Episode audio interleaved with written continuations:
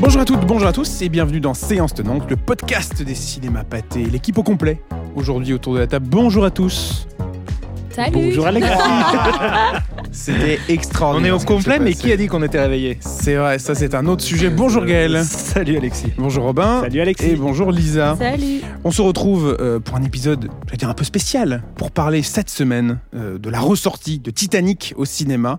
Il y a 25 ans, euh, Titanic faisait sensation sur grand écran. Je pense que Gaël pourra nous en parler parce qu'il était Euh, ouvreur. J'avais- J'avais 40 ans. Avec- Et déjà, je- déjà à l'époque. Robin ouvrait déjà les, les déchirait les tickets de cinéma comme ça au pâté plan de campagne. Et ça, c'est euh, c'est tout à son honneur. Euh, donc, on va parler voilà de Titanic, de sa ressortie euh, en 3D, en HFR, en IMAX euh, dans tous les cinémas pâtés dès mercredi. Euh, J'allais dire que c'est un film de James Cameron, oui, parce qu'on a Ah vraiment bon? besoin de. Oui, figurez-vous, Tu me l'apprends. un réalisateur qui. euh, Qui monte, qui monte. Alors ça, eh ben, théorique, il ne fait que monter. C'est ça qui est assez surprenant. Voilà, donc on va parler de Titanic essentiellement aujourd'hui de- de- dans cet épisode de Séance Tenante. On peut revenir peut-être sur justement l'avant Titanic pour James Cameron rapidement, parce que je pense qu'on avait déjà un petit peu parlé euh, à l'occasion de la sortie d'Avatar, La Voix de l'eau, qui est toujours au cinéma d'ailleurs. Je ne sais pas si vous connaissez ce film. Gaël, tu l'as vu? Oui. Tu as bien aimé? Oui, C'est pas mal, pas mal. C'est pas, mal. C'est pas, mal. Un Et bon petit film. J'espère qu'il y aura une suite. hein. On croise les doigts. James Cameron avant Titanic, c'est quoi? C'est Terminator? C'est C'est Alien? C'est Aliens.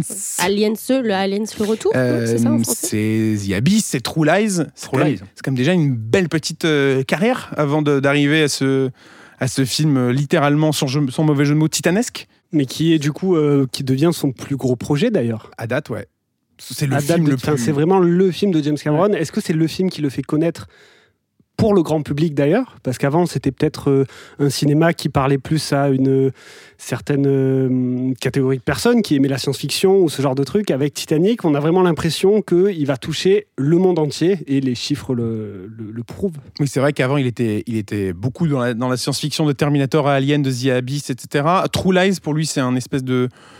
Je vais dire, c'est un baptême du feu. Non, mais c'est un- c'est un- peut-être un film un peu plus grand public euh, que les autres. Oui, mais euh, True Lies, c'est une commande. C'est-à-dire que c'est vraiment, euh, c'est vraiment le studio. Enfin, c'est Schwarzenegger en fait qui, euh, qui arrive avec euh, avec ce projet. avec ce projet et qui dit à James Cameron, bah, qui connaît bien mine de rien depuis effectivement les deux les deux Terminator, qui lui qui lui propose de mettre ça, de, de, de réaliser ça. Et on voit bien. Moi, j'ai beaucoup beaucoup de d'amour pour True Lies, qui je trouvais un film bondien avant l'heure. Enfin, il y a plein de plein d'idées de mise en scène, mais on voit bien que c'est c'est c'est c'est même s'il y a mis beaucoup encore une fois beaucoup d'idées, beaucoup de beau- beaucoup de d'inventions, ça n'a rien à voir avec euh, ce qu'il va faire euh, sur Titanic, comme disait Robin. De Et ce qu'il a même pu faire avant sur. Bien sûr, euh, sur Abyss. Sur Abyss. Oui, oui, sur Abyss, Ouais, complètement.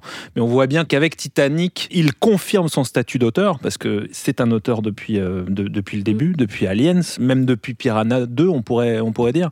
Que mais pas cité, c'est vrai, je, le regrette. Premier film, son premier long métrage. Euh, donc c'est un auteur, mais là c'est un auteur qui va ren- qui va rencontrer, euh, qui va rencontrer non, c'est même plus le, le- le public, c'est le monde entier en fait. Mais on va en Donc, euh, parler de Titanic, ne ouais, t'inquiète pas. je Mais juste pour revenir sur True Lies, est-ce que tu préfères True Lies ou est-ce que tu préfères La Totale Son, son film pas français sympa, c'est pas sympa. de- Mais non, c'est- mais c'est- attends. C'est deux films qui, qui, qui ne boxent pas dans la même catégorie.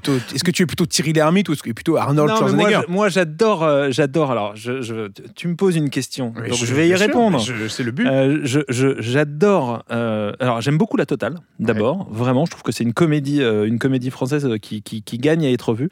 Mais j'adore True Lies parce que pour moi, True Lies est une espèce de, de patron, de, de maître étalon de ce que euh, va être la franchise Bond à partir de GoldenEye. C'est-à-dire que Ce revival. de- Ouais, le, ouais. le revival et la manière de réinventer euh, un, un- un agent secret, ce qui était euh, quasiment le, le projet de Cameron dans, dans, True Lies dans True Lies, merci.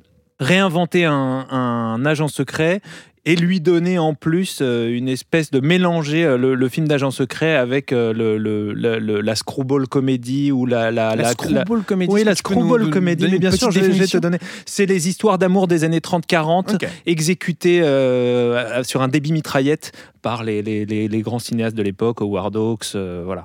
Et il y, a de, y a de ça dans, dans le, remake de La Totale, dans True Lies, et je trouve que c'est c'est vraiment une leçon de mise en scène. Quand c'est bien, c'est vraiment génial. Et de toute façon, c'est un film qui a inventé, on va pas faire trois quarts d'heure sur... non, ça, tu, m'as lancé, tu vois, j'aurais quelle, mauvaise idée de ma part.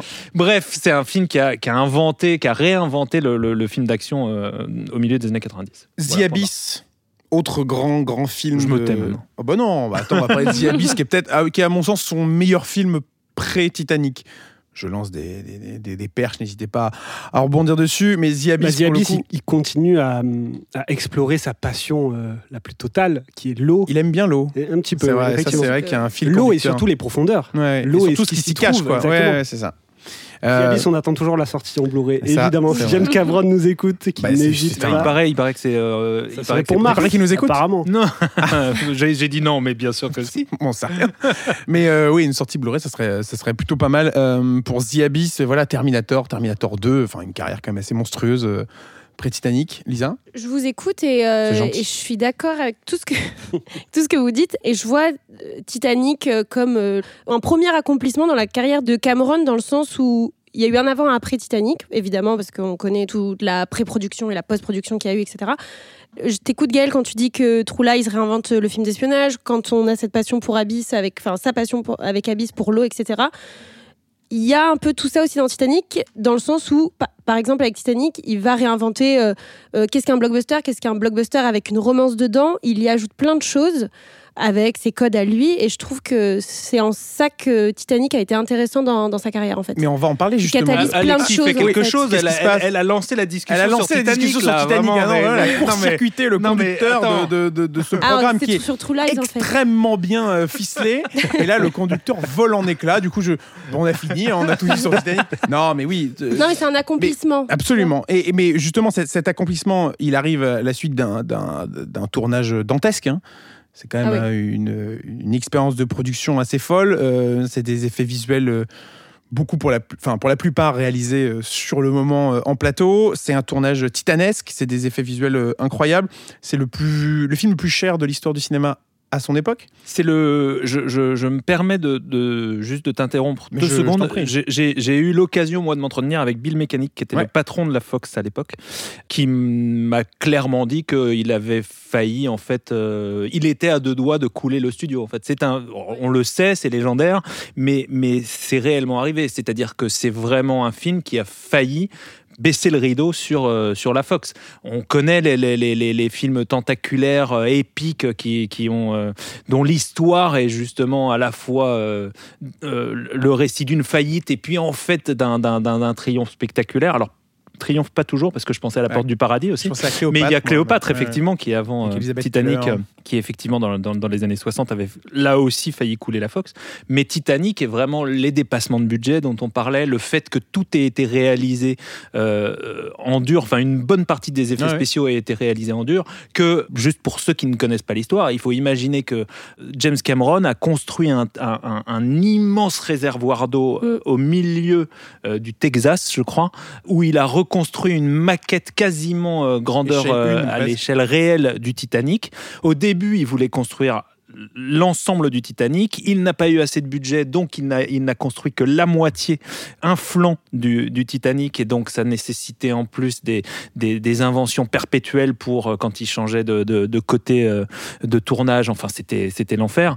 Mais imaginez-vous un gigantesque réservoir d'eau au milieu du Texas avec une reproduction du Titanic ça manifeste, ça symbolise bien la, folie de, et de ce type et du projet en fait. Et c'est un projet qui va donc coûter plus de 200 millions de dollars, de dollars pardon, à de dollars euh, à l'époque. Euh, c'est une collaboration quasi inédite aussi entre deux studios, puisque le, le studio est initialement porté par, euh, par la Fox, qui va s'associer avec Paramount pour justement trouver les fonds nécessaires et s'assurer que bah, si jamais ça ça capotait. Bon, on éviterait de, couler tout un, tout un studio d'Hollywood. Euh, donc la Fox s'occupera de l'international, de sortir le film euh, partout euh, à travers le monde et Paramount uniquement aux États-Unis.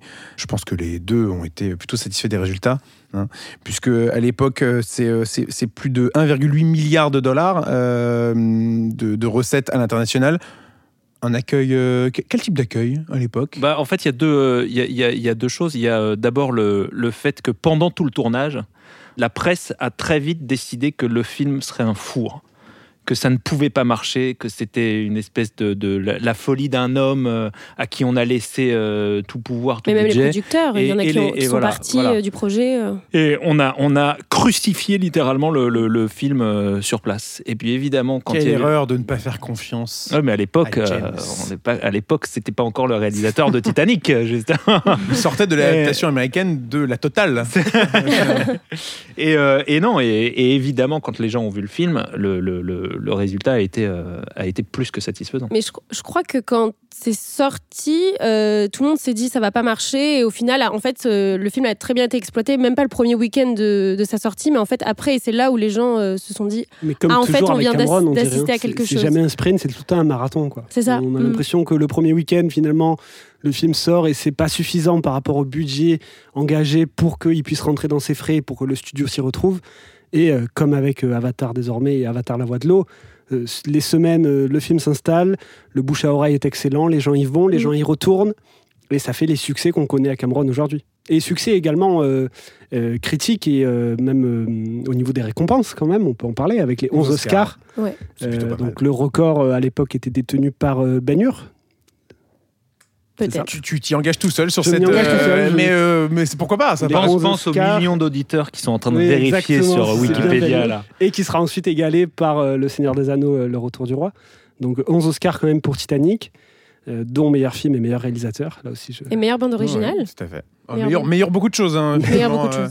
Mais, oui, mais, James Horner. Mais Robin dit un truc intéressant sur le succès du film, à savoir que c'est effectivement, euh, c'est presque un, raz-de-marée et c'est un, bouche à oreille euh, dément. Et je pense que ça dit quand même quelque chose d'assez euh, symptomatique sur le fait que ce cinéaste parle à son époque. Il est toujours en temps et en heure. Quoi. Il, y a, il y a quelque chose de, de, Il sait ce que réclame, ce que veut euh, le spectateur. Il parle vraiment euh, à son temps. Quoi. Et je trouve ça euh, vraiment... moi, c'est ce qui m'impressionne le plus. C'est, je pense, qu'il fait la, différence entre, d'une certaine manière, James Cameron et les autres. Quoi. Savoir connaître ce qu'on appelle le zeitgeist. Quoi. Le, le, quoi? Comment tu le zeitgeist. Oh là là, mais Z-E-I-T-G-E-I-S-T. C'est le, parfum de l'épan, le parfum de je suis pas sûr qu'on ait les droits pour ce, ce, jingle. Attention, parce que tu l'as tellement bien fait. C'est moi en fait la vraie voix de, de l'émission. Tout s'explique. Et euh, ouais, ouais, je, trouve ça. Euh, moi, ça me fascine un peu. Mais oui, parce que là, on parle de, de, la production, de la jeunesse, de la carrière de James Cameron, mais revenons un peu au film et pourquoi il faut aller le, redécouvrir sur, euh, sur grand écran. C'est un film donc qui ressort en 3D. Le film était déjà ressorti en 3D euh, en 2012 euh, et accessoirement avait récolté plus de 300 millions de dollars. Hein. donc c'était pas juste une toute petite ressortie dans deux trois salles. C'était vraiment une ressortie massive à l'époque où bah, on est justement trois ans après Avatar. la 3D est en plein essor à travers le monde dans le cinéma et Avatar forcément fait partie de tous ces films qui sont convertis en 3D, mais là en l'occurrence par James Cameron en personne. Et une excellente conversion. Une excellente conversion en 3D. Le film à l'époque ne sort pas en IMAX 3D en France car à l'époque les salles étaient occupées par Sur la piste du marsupilami, figurez-vous. Un autre film, euh, peut-être qu'on fera un hors-série un jour sur, sur ce film d'Alain Chabat, je ne sais pas. Mais bref, tout ça pour dire que c'est la première fois que Avatar euh, sortira, sort, pardon. Titanic.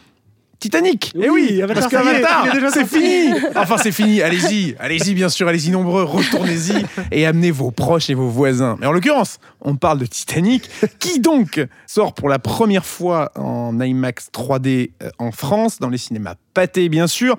C'est donc une version à redécouvrir en 3D, bien entendu, en IMAX, mais aussi en HFR un peu comme ce qui avait été fait sur le, le, premier Avatar en septembre dernier, que James Cameron avait retravaillé justement sur certaines scènes pour le proposer en HFR. Rapidement, le HFR, c'est cette cadence d'image accélérée, grosso modo, c'est 24 images par seconde de manière classique au cinéma. Là, on bascule à 48, ça donne une, une fluidité de l'action euh, euh, encore plus impressionnante. Surtout lors, lors, des mouvements de caméra. C'est pas tant au niveau des plans fixes où là, où il y a un intérêt grosso modo, on voit pas forcément la différence, mais quand la caméra bouge, euh, on perd cette sensation de flou qu'on peut avoir avec euh, les 24 images par seconde. Mais en plus, là où c'est euh, pertinent de ressortir Titanic en HFR, c'est aussi par rapport à la matière de l'eau, qui était déjà euh, pertinente dans la voie de l'eau comme on l'a découvert en décembre dernier. Et là, le fait de réutiliser cette technique avec Titanic, ça rend le, la technique ou le propos plus pertinent, du coup. Mais donc, non, mais je t'avais pas, pas convaincu de la dernière mais, Si, si, elle était, elle était super.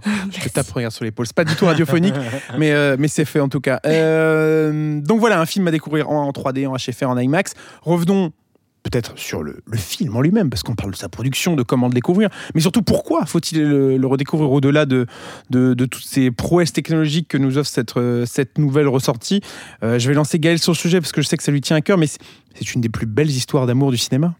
Je pense que c'est un film sur la mort, en fait, moi. Waouh. Voilà.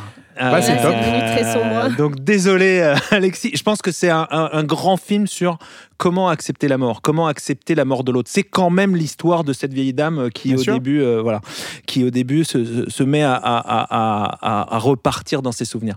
et d'une certaine manière, je, réponds en te disant que c'est au-delà de l'histoire d'amour, c'est un film sur la mort, parce que je pense que c'est ça l'intérêt principal de retourner voir le film. C'est que je pense que, comme tous les grands classiques, comme tous les grands films classiques, c'est un film qui ne s'épuise pas à sa première, sa deuxième, sa troisième version et qu'à chaque fois qu'on y va, on voit des choses différentes. Moi, je me souviens que quand, euh, j'ai découvert euh, Titanic en salle, et quand il s'est passé après, ça va, peut-être faire bizarre, mais quand on est arrivé en 2001, je, me suis dit que c'était un film qui avait eu euh, la préscience du désastre, qui, racontait le désastre de mhm. ce paquebot pour en fait nous dire le, le, désastre de la civilisation y, arrive. C'est-à-dire ce grand film classique qui, euh, qui, qui, raconte l'effondrement en fait.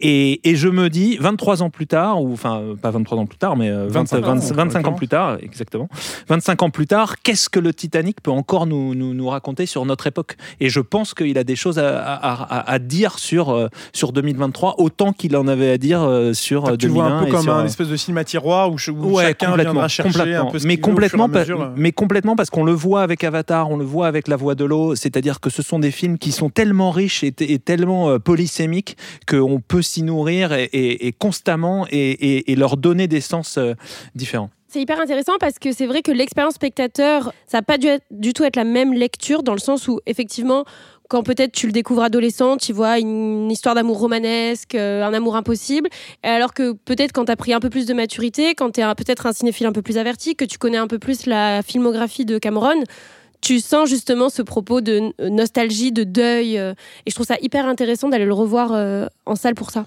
Tu veux dire que je ne suis pas un cinéphile averti parce que j'ai parlé de la, de la romance en premier. là, tu viens de dire. C'est vrai que pour les, pour les gens immatures hein, qui n'aiment pas le cinéma, on ressent quand même vachement l'histoire d'amour et le reste. Bon. Non, mais c'est là où ça peut nous toucher différemment quand tu as 15 ans et quand en as 30, par exemple. Du coup, là, tu dirais que j'en ai plutôt 15. si je suis un peu le. Là, oui, là, tu es à l'âge de. Ouais, l'âge de la maturité 15. C'est top. Oh, je ne sais pas qui tu as imité, mais en tout cas. C'était la vieille. C'était la rose vieille. C'était Rose. Super qui lâche comme ça le, le, le cœur de l'océan. Robin. Et petite chose justement sur ce que tu disais. Robin, le euh, cœur. Il y avait une virgule encore une fois. Oui, oui. Cœur de l'océan, virgule, Robin à toi. Tout à fait. Effectivement, je suis d'accord avec Lisa. C'est très intéressant ce que tu disais, Gaël. Écoute. Que des louanges. Euh, c'est ça. Non, mais c'est vrai, quand on parlait de. Tout le s'en fout. Mais vas-y, continue. Très bien, très bien. On, voit déjà en fait la thématique aujourd'hui en repensant à Titanic, en se disant c'était euh, l'histoire de euh, une civilisation qui a fait une confiance absolue à euh, la technologie qu'il pensait euh, infaillible. Et j'ai l'impression que dès maintenant, on voit euh, une thématique qu'on peut relier tout à fait avec notre époque et avec euh, ce vers quoi on se dirige. Donc euh, effectivement, ça va être très intéressant de le revoir et peut-être d'y trouver des nouvelles choses. Et puis pas oublier le propos social quand même du film à la base. C'est une histoire d'amour entre Rose et, et Jack. lui est un artiste fauché, elle c'est une aristocrate qui est dans un mariage de raison. Il y a tout un un panorama, on va dire, juste à travers eux et même à travers les classes du paquebot du paquebot, du paquebot, du paquebot, wow. du paquebot, qui fait qu'il y a tout un, ouais, il y a un propos social hyper intéressant sur euh, la différence de classe, quoi. Est-ce que tu sais, tu te souviens comment gagne euh, Jack, euh, comment il gagne ses billets Oui, mais est-ce que tu sais, le, tu connais le nom des deux personnes, des deux personnages qui perdent leurs billets pour monter sur le Titanic? Mmh, Non. Il s'agit, c'est Sven et Olaf. Ah, comme la Reine des Neiges. Exactement le nom des personnages dans la Reine des Neiges. J'ai découvert ça après et ça m'a fait un petit, un petit choc mental. Mais voilà, ça c'était la petite, la petite référence de cinéphile. Ça c'est des bonbons. Hein. Vous êtes comme ça, vous écoutez, vous faites ah, pas mal. Hop là, vous mettez ça de Quand je disais qu'il était à 15 ans de maturité de cinéphile, je rigole.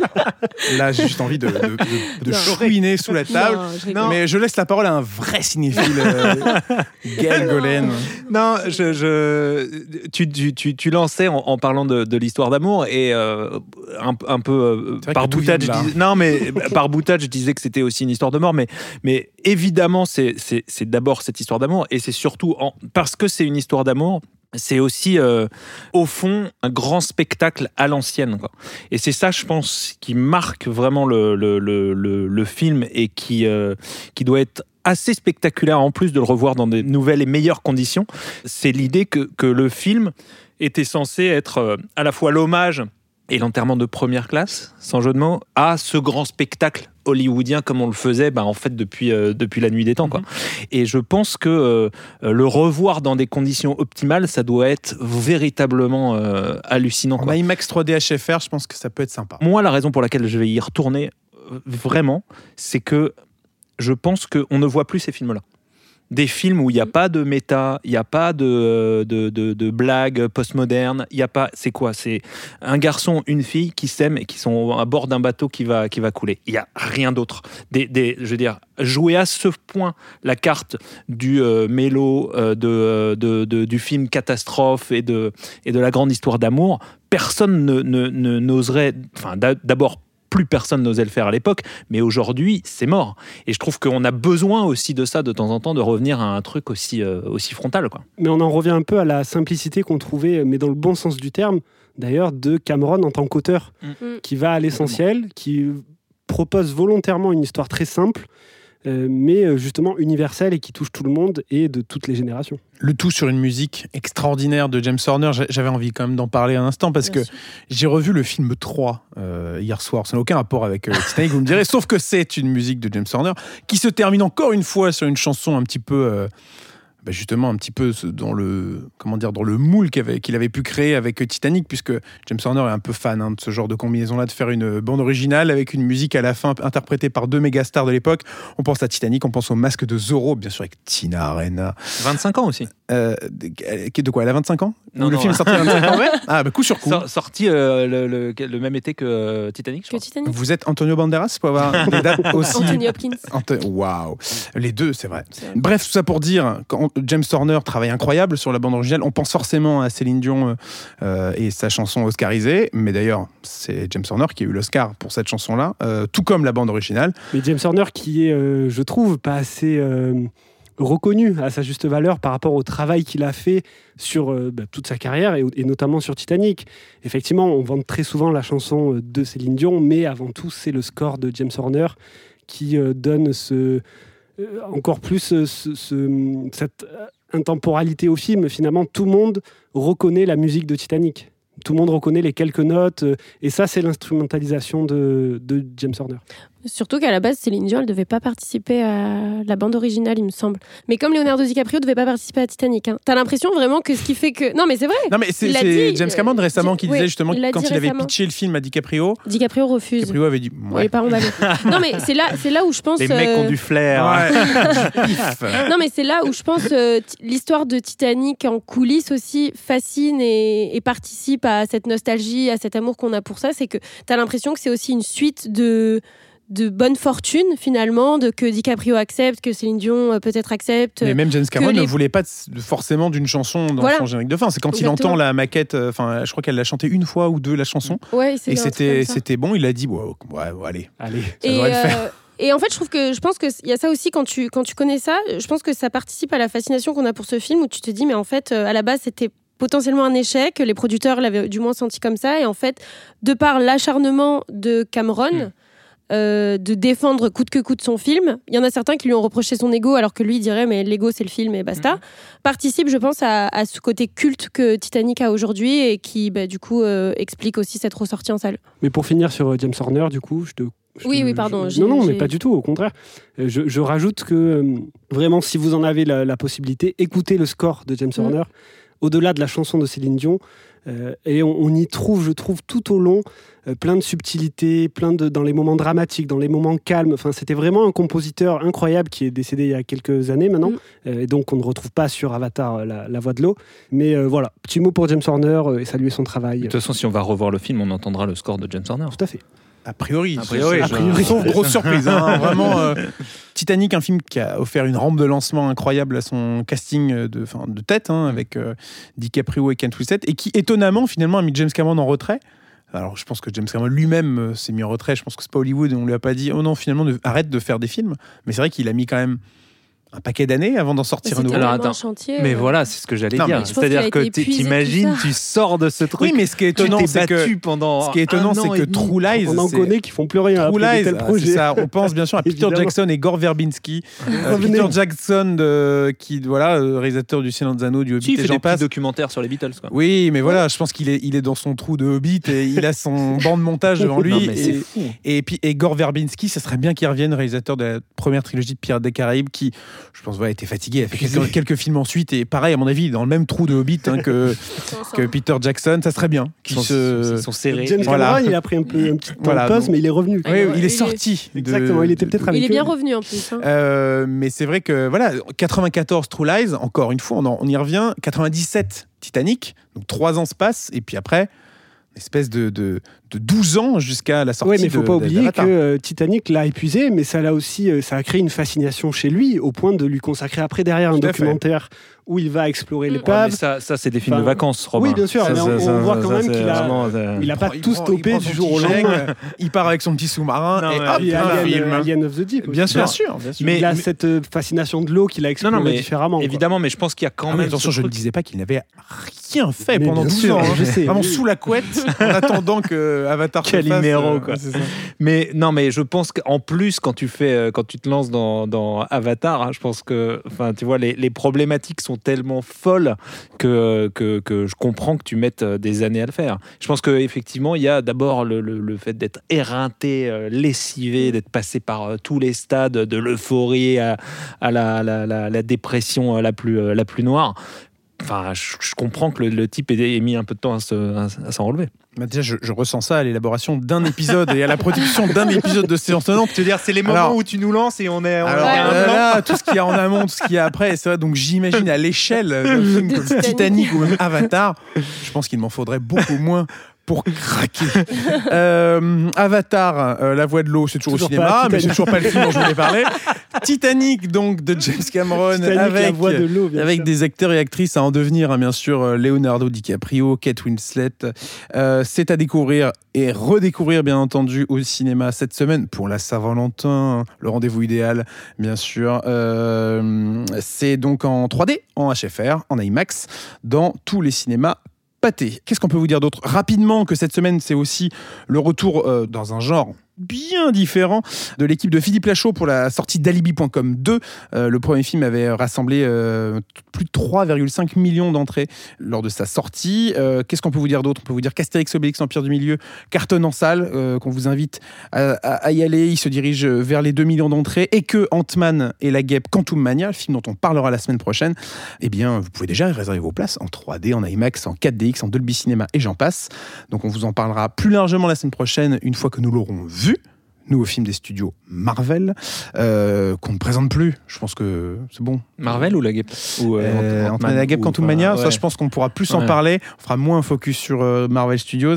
non, et puis pour terminer ce, petit tour des, des, annonces, à l'occasion de la sortie de The Fablemans au cinéma, donc quelques semaines, on, le film sera proposé déjà en avant-première dans les cinémas pâtés le, le 19 février. Et dans ce cadre-là, Jurassic Park, autre film euh, du sympathique et néanmoins célèbre, euh, Steven Spielberg sera à redécouvrir dans le cadre des séances cinéites le 16 février. Jurassic Park au cinéma, c'est toujours sympathique. Carrément. Voilà. Euh, merci beaucoup à vous trois d'avoir été autour de la table pour parler de Titanic. Euh, j'espère que James Cameron est content qu'on fasse un peu la promo de son film parce que c'est vrai que là, c'est quand même peut-être difficile pour lui parce que euh, Titanic euh, au box-office mondial va pas tarder, si ce n'est le cas au moment où l'épisode sort, à se faire dépasser par Avatar La Voix de l'eau. Mais en même temps, du coup, il va y avoir une compétition entre ces deux films qui monteront. Est-ce que c'est pas une première ça? Parce que ces deux films au box-office mondial vont monter en même temps Avatar, La Voix de l'eau et Titanic. À voir lequel va creuser l'écart sur l'autre. C'est, bah, sachant que la première ressortie en 2012 avait fait plus de 300 millions de dollars au box-office. Donc, euh, s'il refait quelque chose de similaire, je pense que Avatar va avoir du mal à, Avatar, La Voix de l'eau, encore une fois, parce qu'il ne peut plus. Il n'y a que lui dans le top 5 euh, box-office mondial, top 4 même. Bref. Mais moi, je trouve que c'est bien que le podcast Séance Tenante s'engage en fait auprès des, petits films. Des petits réalisateurs, des petits films. moi, je trouve que voilà, je trouve que c'est tout à votre honneur et donc. C'est des petits coups de projecteur comme ça sur, des, sur des réalisateurs en devenir. Donc euh, si on peut aider, c'est avec grand plaisir. Écoutez, merci beaucoup à vous trois d'avoir été euh, là aujourd'hui pour parler de Titanic essentiellement. Merci Gaël. et eh ben merci. Merci Robin. Merci beaucoup. Et merci Lisa. Merci à vous. Merci de votre écoute. Prenez soin de vous et à très bientôt au cinéma. Nage Rose, il faut que tu nages.